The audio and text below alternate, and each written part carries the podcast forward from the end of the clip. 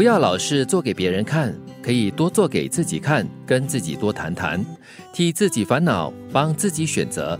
虽然没人会因为这样发酬劳给你，但你会因为这样得到人生发给你的酬劳。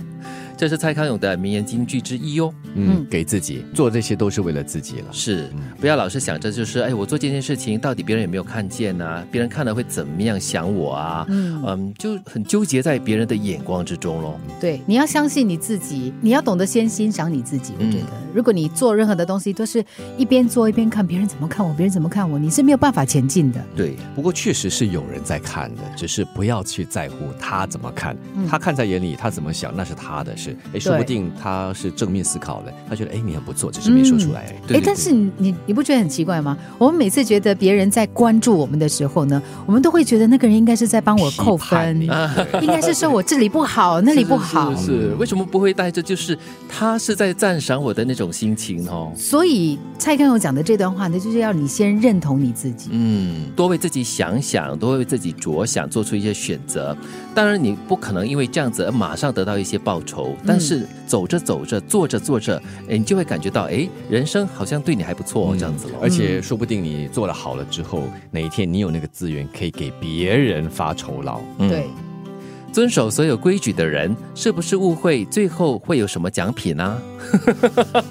当然不是叫你去破除一些呃所谓的规矩啦、法则之类的东西，而是可能在生活中的一些所谓的规矩，是不是一定要遵循呢？是不是一定要百分百的遵循呢？这就有待商榷的了。循规蹈矩不是因为想要有报酬或者是奖品，更多是不想被惩罚。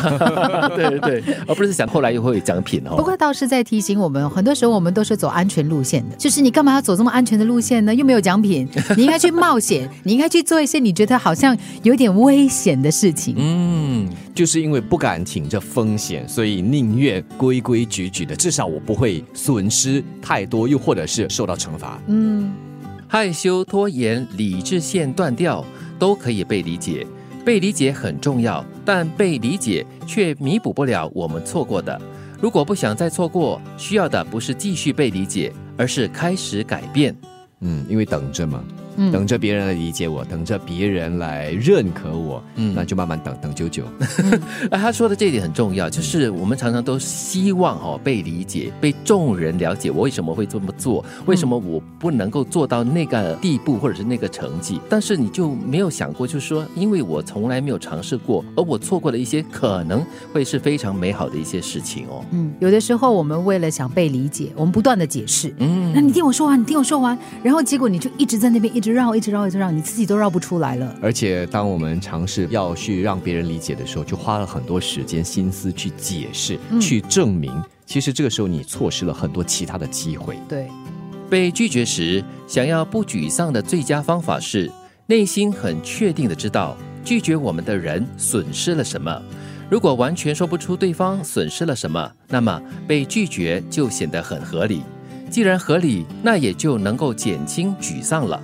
与其说对方损失了我，损失了什么，不如说我应该还好，他没有嫌我。你若干年后回头看，你会说 哦，还好啊，幸好当年没有娶她。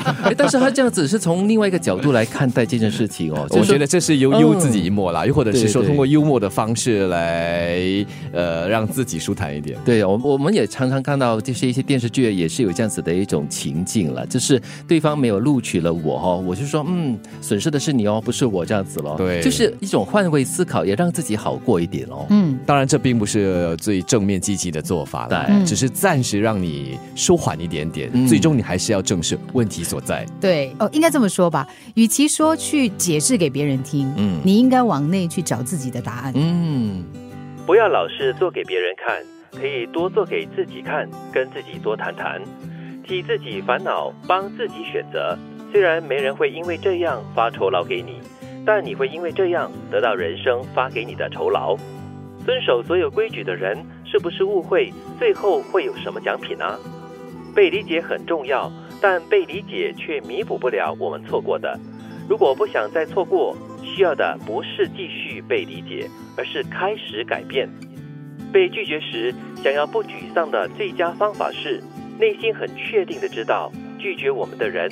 损失了什么。如果完全说不出对方损失了什么，那么被拒绝就显得很合理。既然合理，那也就能减轻沮丧了。